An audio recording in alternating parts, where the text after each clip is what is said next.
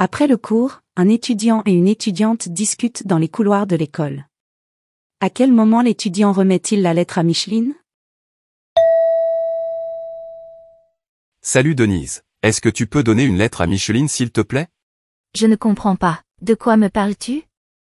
Je veux inviter Micheline à sortir. J'ai écrit une lettre avec mes sentiments pour elle. Mais je n'arrive pas à la lui donner.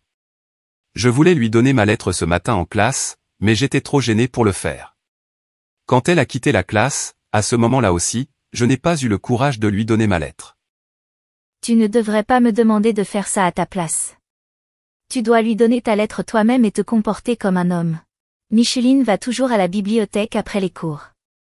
Elle y reste en général une demi-heure pour faire ses devoirs. La bibliothèque est toujours remplie de monde, c'est embarrassant. Tu peux simplement la lui donner quand elle sortira. Je ne sais pas si je peux le faire. Sois courageux et arrête de faire ta poule mouillée. Oui, je vais y aller et je vais le faire. Je vais attendre dehors et lui donner ma lettre d'amour.